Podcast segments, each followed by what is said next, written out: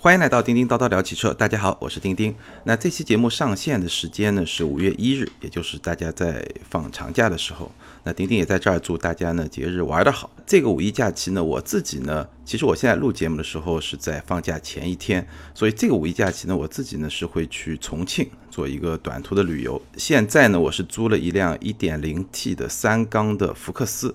呃，因为最近三缸的这个话题也特别火，我最近呢也录了一个关于宝马三缸发动机的一个十秒钟的小视频，大家可以去微博上搜着看。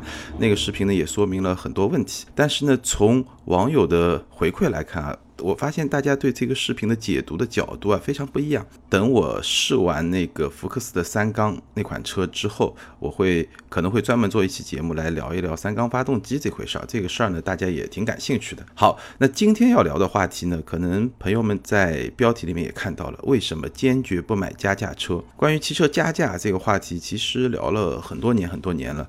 那最近这几年，其实这个话题略微有点冷却，因为现在市场环境。和几年前完全不一样了，加价这个现象呢，可以说是越来越少了，但是也不是说没有。今天为什么聊这个话题呢？是因为在微博的后台呢，有朋友向我提问啊，最近有那么一款加价车，觉得是不是值得去买，还是说再等一等，这个价格就会下去？那我想呢，从另外一个角度，我先来说说我对加价这种现象的看法。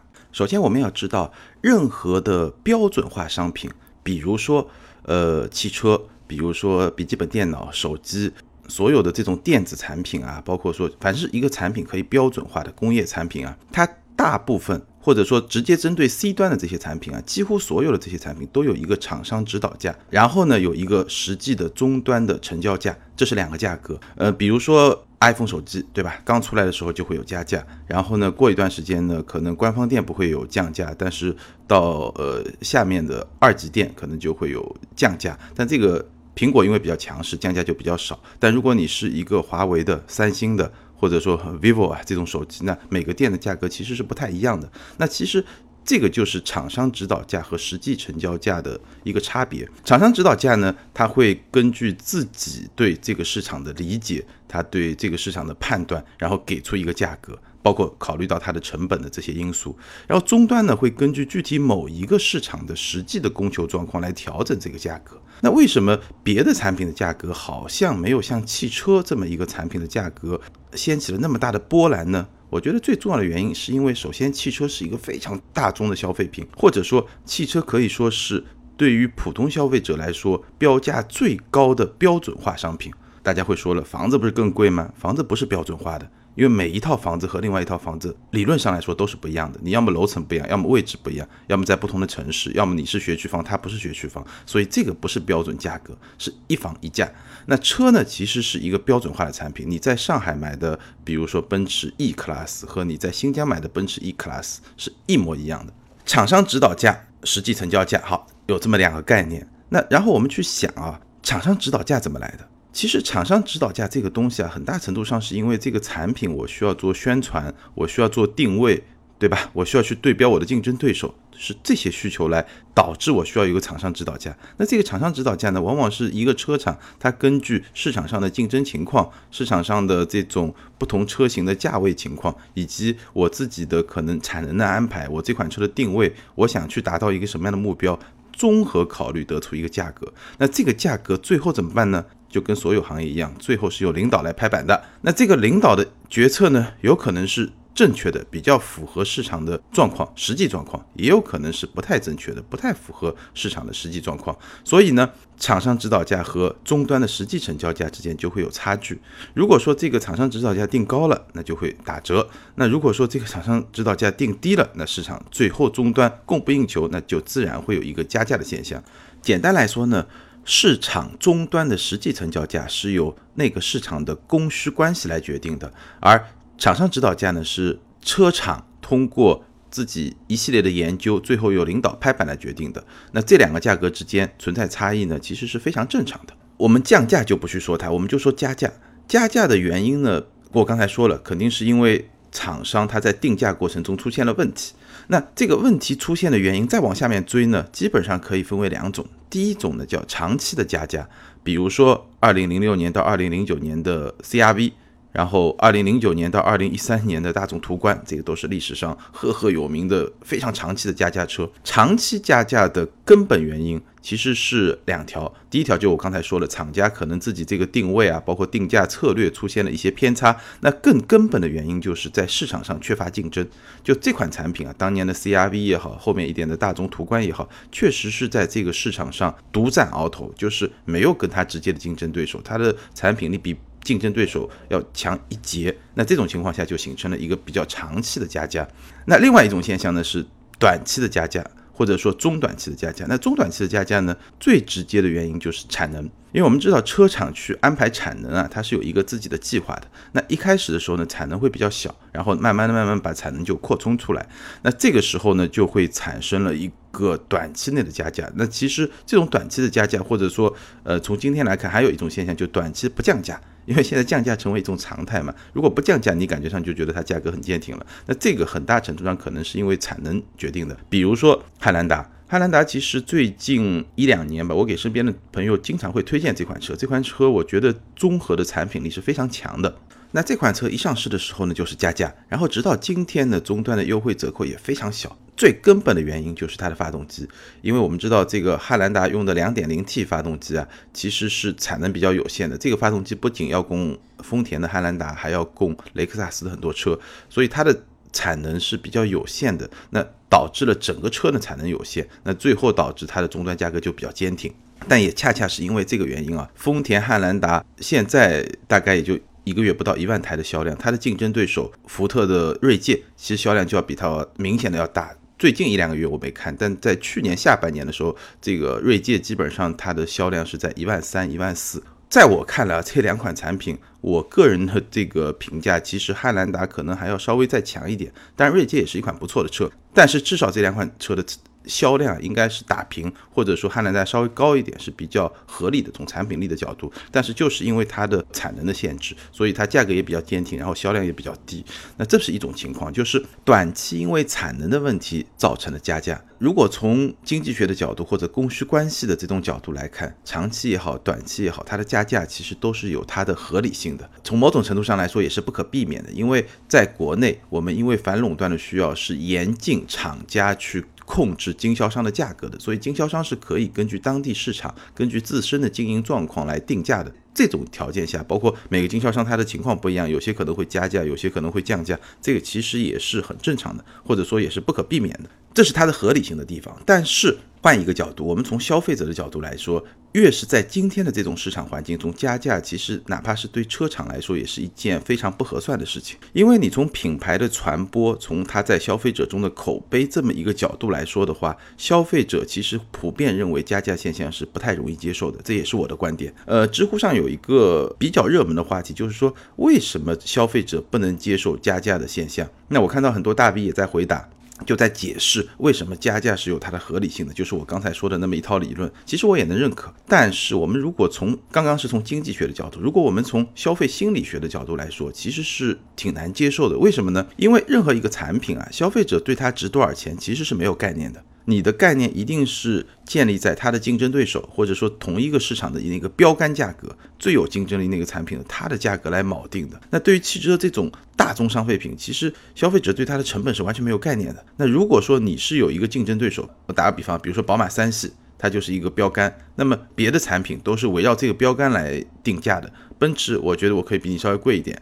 对吧？奥迪我觉得我要比你便宜一点，雷克萨斯、沃尔沃我觉得要再稍微便宜一点，凯迪拉克他说，哎，我要打折打得更厉害一点，这样我来抢市场。但它是有一个标杆的，就大家对这款车大概值多少钱有一个概念。但是很多时候呢，每个车厂毕竟还不一样，所以对于更具体的一款车来说，消费者心中的一个标杆呢，除了说由整个市场环境它的竞争对手来决定以外。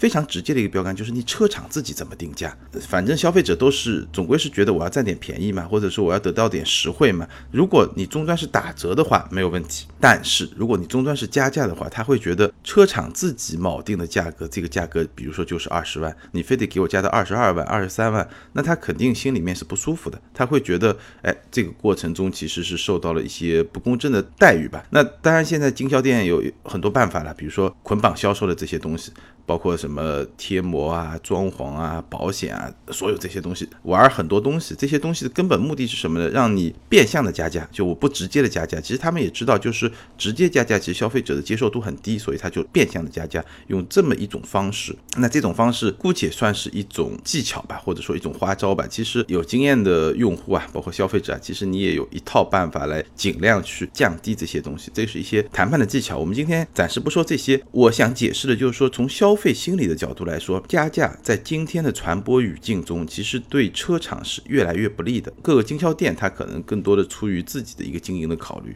但对整车厂来说，对品牌来说是非常不利的。我再举另外一个例子啊，比如说某神车品牌，对吧？当年非常火，然后加价也很厉害，然后因为非常火，加价厉害，所以它的服务态度可能也不是特别好，对消费者的这种诉求也不是特别的尊重。这种情况下，如果你出现一些比较负面的新闻，或者出现一些问问题的话，你也更容易被消费者抛弃。这个是我们今天在市场上看到的当年的某神车品牌其实遭遇到的一一个小小的挫折吧。当然，对它的大盘的影响可能还没那么明显，但是确实是会看到这样的迹象。所以，我觉得从整车的角度来说，从整车品整机厂的角度来说，其实加价这件事情对他来说现在其实也是不划算的。好，那我们站到我们消费者的角度来说，你要不要去买一辆加价的车呢？我刚才分析了加价的原因，长期的、短期的。那现在是一个什么样的市场环境呢？我可以非常明确的告诉你，现在的市场环境就是我刚才说的长期加价的因素几乎消失了。你现在去想一想，在哪一个细分市场里面有哪一款产品是不可替代的？我想几乎是没有吧，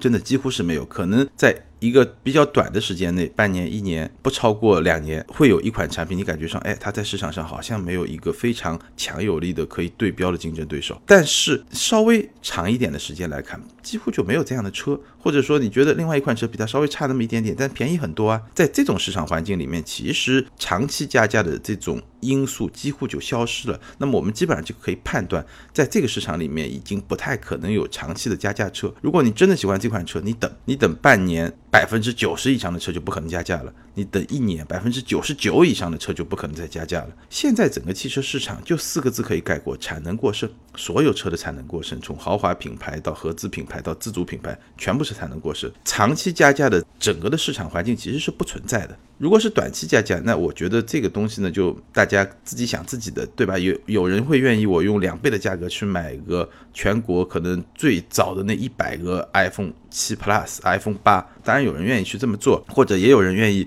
我就去买那个一千辆的首发限量版。你看，所有车的首发限量版一定是比它的常规的这种产品要贵那么百分之十、百分之十五，这很正常。它有一些专有的、特定的东西，但是你真的要算价格、算成本的话，那些东西肯定是不值那么多钱的。但是你为了享受我最先拥有这款产品带来的这种特别的这种心理感受，那你愿意去花这点钱？但这个我觉得悉听尊便，对吧？包括你说短期加价，我觉得我就是要成为第一批的途昂车主，我就是要成为第一批的什么冠道车主，那我。我花点钱我也愿意，那那没有问题。但我想说的是，如果就像微博后台有朋友问我，就是你还是追求实惠、追求性价比那么一群人来说的话，或者说那么一批用户来说的话，其实我的建议很简单。坚决不买加价车，因为在今天这个市场上，长期加价已经不存在了，存在的只可能是短期加价。那这个就很简单，你用时间就能换来一价格的一些优惠，或者说一些实惠，这个是一个非常正常的现象。再加上最近，我不知道大家注意到没有啊？最近有一个呃影响汽车流通一个非常重要的一个政策性的文件是公布了，叫《汽车销售管理办法》。这个办法里面其实已经是取消了品牌。专门授权给一些经销商经营的这种独享的专享的这种权利，也就是说，咱现在其实也一样，现在也有很多品牌是二级经销商啊，怎么样？但以后它这个所有的这些权利都是由法律来赋予它的，都是非常正式的可以得到的这些权利。在这种情况下，其实整个流通业啊，它会是一个越来越开放的这么一个过程。在这个过程中啊，其实汽车加价。或者说比较中长期的加价，在我看来是越来越不可能的。那如果呃我们的听友中有一些在这个行业从业的，呃包括经销商朋友，其实我的想法是，经销商现在如果一款热销车型一上来你要加价，我建议还是用一些比较温和的办法。如果这个就是杀鸡取卵嘛，你可能一开始加价，然后是宰到了那么几个确实是愿意最早拥有这辆车的这么一些用户的，你攒了几个，对吧？但是这个其。实对你的长期、中长期的销售前景其实是会有很大的影响的。这是我的一个看法。那如果是消费者的话，我想我今天给出的这个答案也是非常的简单、直接、粗暴，就是坚决不买加价车。好，今天就聊到这儿。那最后还是祝大家在这个假期里面玩的开心。呃，如果有什么想法想要跟我互动呢，可以关注我的个人微信公众号“钉钉说车”，可以在后台给我提问，跟我留言。呃，我也会把其中一些比较有代表性、我比较想说一说的话题呢，做成音频节目和更多的朋友分享。如果你喜欢今天的节目呢，欢迎给我点个赞，也可以在下方留言评论。感谢大家的支持，大家节日快乐，拜拜。